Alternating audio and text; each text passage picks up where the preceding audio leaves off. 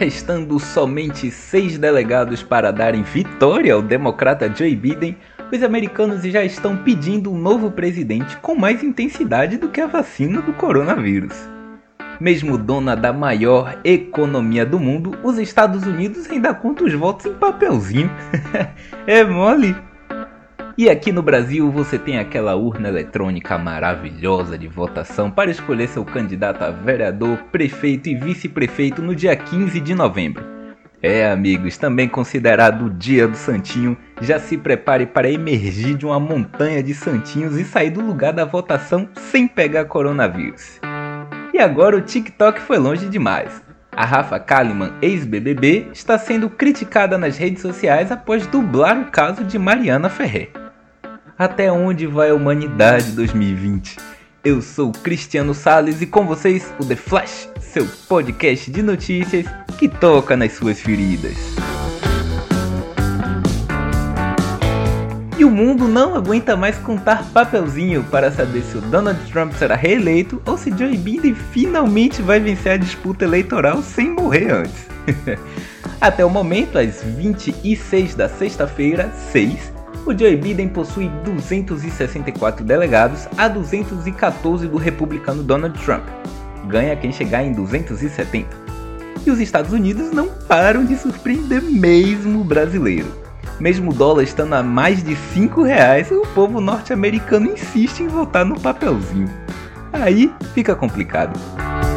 Indo para o Brasil, o que melhor do que apertar uns botões e ouvir o trrr da urna eletrônica. Chupa Estados Unidos. Pois é, amigos. Nada melhor do que acordar num domingo cedo, com carros de sons te acordando, tocando milhões de jingles que ficarão na sua cabeça até a próxima eleição.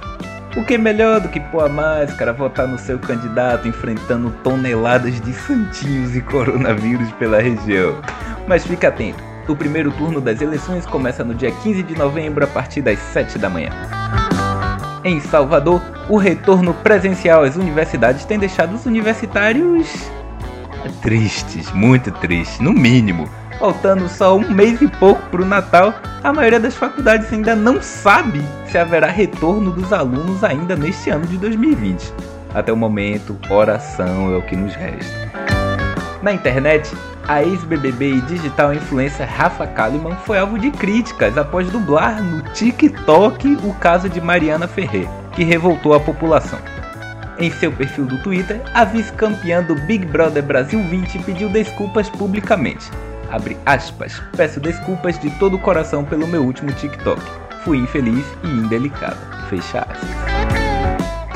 E para a felicidade de todos os torcedores de basquete, a NBA é um presente de Natal e retorna com suas atividades no dia 22 de dezembro. Com um fator melhor ainda, há um estudo para que os torcedores retornem às arenas. Pois é, amigos, quem não tá com saudade de zicar o amiguinho que tá na quadra? Bom, para finalizar o The Flash, fiquem com esse jingle maravilhoso sobre as eleições norte-americanas. Não chegou, não acabou. Não é hora de dizer adeus, não vacilou, nem terminou. E o culpado é o papel.